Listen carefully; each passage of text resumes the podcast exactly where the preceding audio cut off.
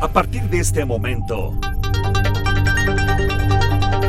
abrimos el tiempo y el espacio para conectar con lo más relevante del mundo musical. Aquí comienza Hoy en la música. Hoy en la música. El podcast de Pepe Ansures. Hola, ¿qué tal? ¿Cómo estás? Me da mucho gusto saludarte en este nuevo capítulo, el número 87 del podcast Hoy en la Música. A partir de este momento revisaremos la historia y anécdotas referentes al 20 de octubre y para comenzar vamos a ubicarnos en 1960, cuando Roy Orbison alcanzó el primer lugar con una canción de su autoría que Elvis Presley no quiso grabar.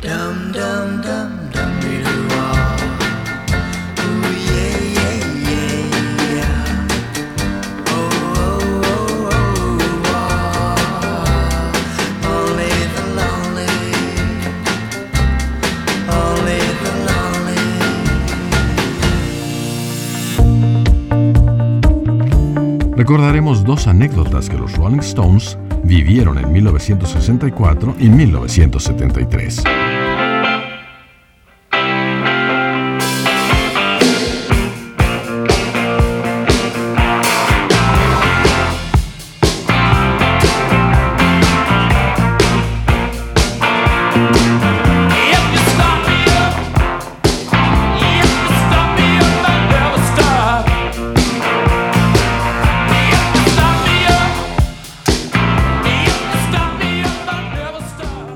1984, Wham llegó al primer lugar con Freedom, una canción que también tiene su historia dentro de la publicidad.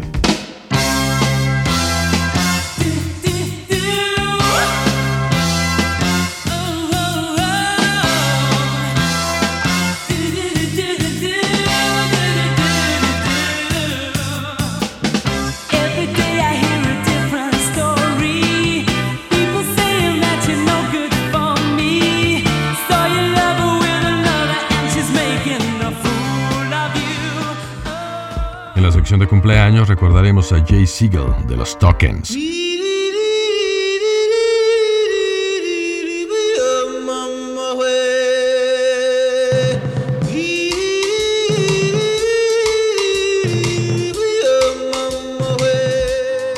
Alan Greenwood de Foreigner, Mark King de Level 42 y Paul Wilson de Snow Patrol.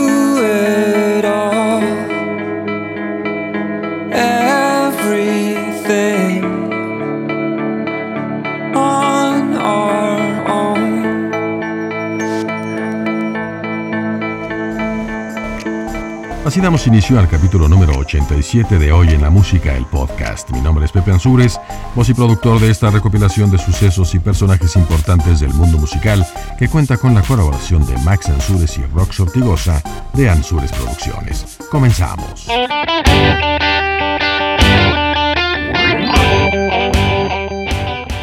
El 20 de octubre de 1960, Roy Orbison, el cantante, guitarrista y compositor norteamericano que se recuerda por sus buenas canciones y sus grandes anteojos oscuros, llegó por primera vez a la cima de las listas de popularidad con un tema compuesto y grabado por él mismo, Only the Lonely. Lo más interesante del asunto es que esa canción fue rechazada por Elvis Presley y los Everly Brothers, y con base en ello Orbison decidió grabarla. La canción que nos ocupa fue la primera de un total de 33 dentro de los primeros lugares a lo largo de su carrera. Aquí recordamos un fragmento de esto que se llama Only the Lonely, es Roy Orbison. Only the lonely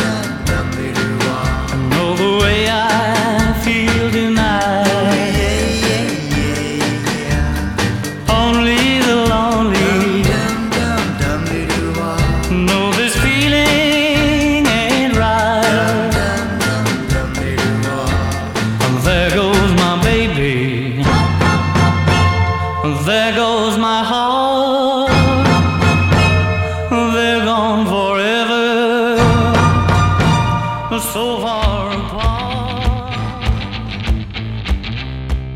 El 20 de octubre de 1964, los Rolling Stones tuvieron su primera presentación en el Teatro Olimpia de París, algo que quedó grabado en su historia ya que presentarse ahí se consideraba el máximo honor por parte del público y la crítica parisina, como siempre muy exigente. Hablar del Olimpia es referirse a uno de los escenarios más importantes del mundo.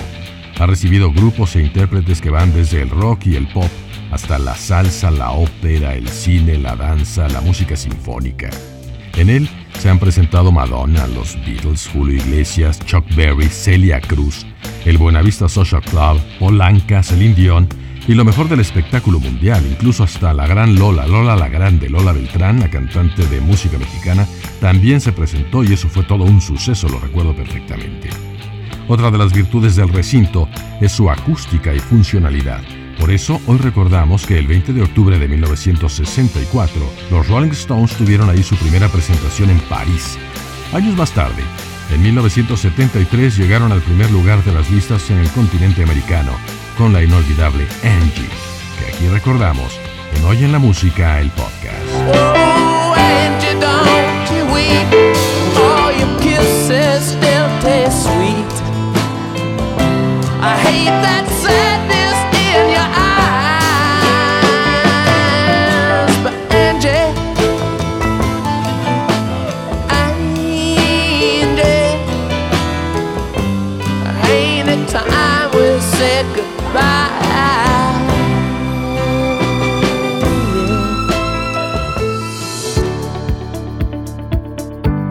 1984, Wham se había consolidado en el gusto del público a ambos lados del Atlántico e incluso el extremo oriente.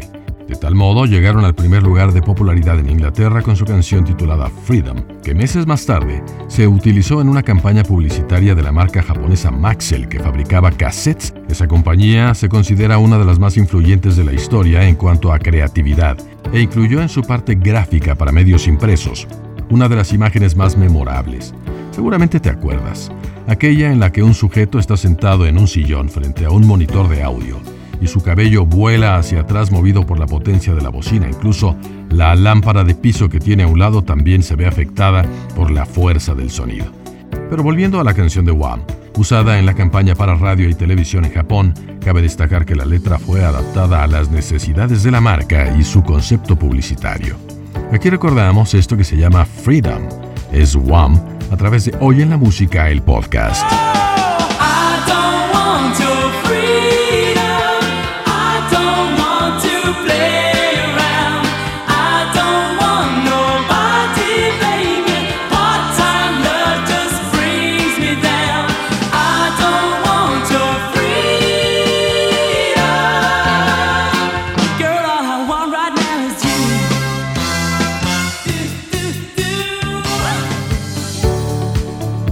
Dentro de nuestra sección de cumpleaños comenzaremos recordando a Jay Siegel, miembro de un grupo formado en Nueva York en 1955 al que por cierto perteneció el famoso cantante y compositor Neil Sedaka.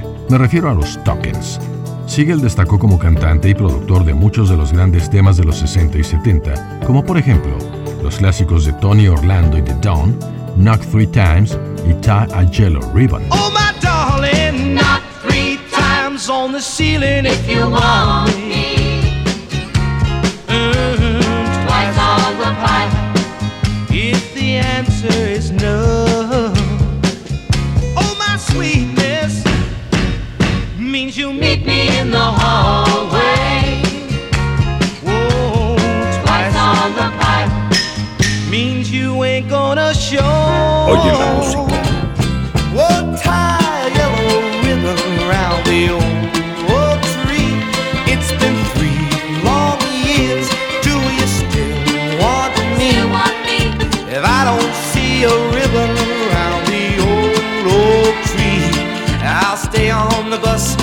About us. Put the blame on me. If I don't see a yellow ribbon the old tree. Además de ser el productor de esos éxitos que acabamos de recordar, Jay Siegel es el cantante de los Tokens, que hace el falsete en una de las canciones más importantes y conocidas de su grupo. Se trata de una canción compuesta por el sudafricano Solomon Linda, quien la tituló Mbube, que en lengua zulu significa león. Su adaptación al inglés llegó al primer lugar de popularidad en 1961 y aquí la recordamos. Es The Lion Sleeps Tonight, Los Tuckens.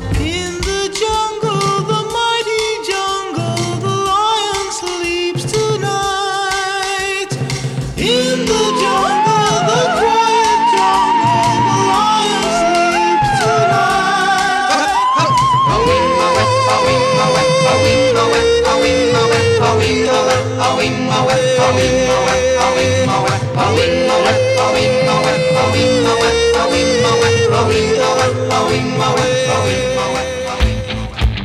Otro personaje nacido en 20 de octubre, pero este en 1951, es Alan Greenwood, tecladista, miembro fundador del grupo Foreigner, quien colaboró con ese grupo entre 1976 y 1980 para luego formar su banda Spice al lado del bajista Ed Gagliardi. Su habilidad en el teclado lo ha llevado a grabar al lado de otras figuras de soft rock y pop como Jennifer Rush, pero lo más destacado de su historia musical se remonta a la estancia con Foreigner. Aquí recordamos un fragmento de aquel tema en el que Alan Greenwood toca el teclado y se titula Cold as Ice.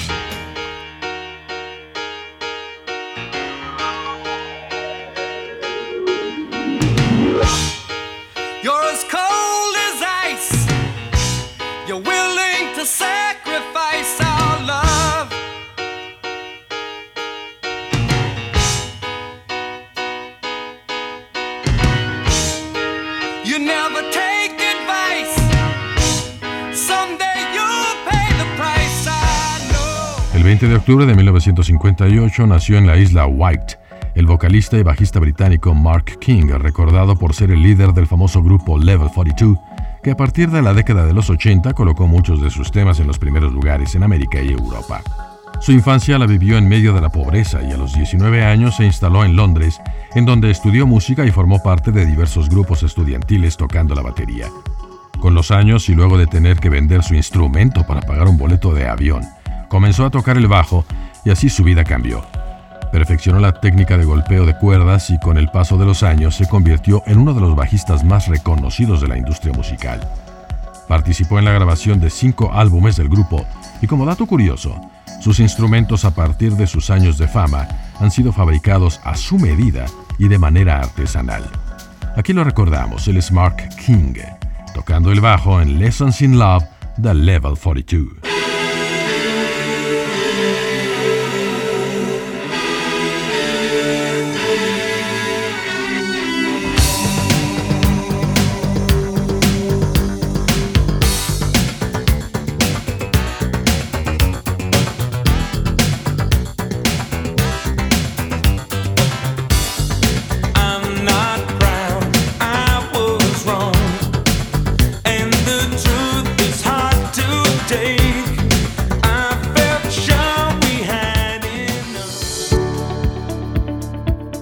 Ahora para terminar recordaremos a Paul Wilson, nacido en Escocia el 20 de octubre de 1978, pianista, guitarrista y bajista que desde 2005 forma parte del grupo Snow Patrol, que ha metido varios de sus temas en las listas de Europa y han llamado la atención del público en el continente americano, luego de ser el grupo abridor de los conciertos de The Killers y la gira Vértigo de U2. Han grabado ocho álbumes y siguen activos. Aquí recordamos la canción más conocida de ese grupo, que cuenta con más de 665 millones de reproducciones tan solo en Spotify.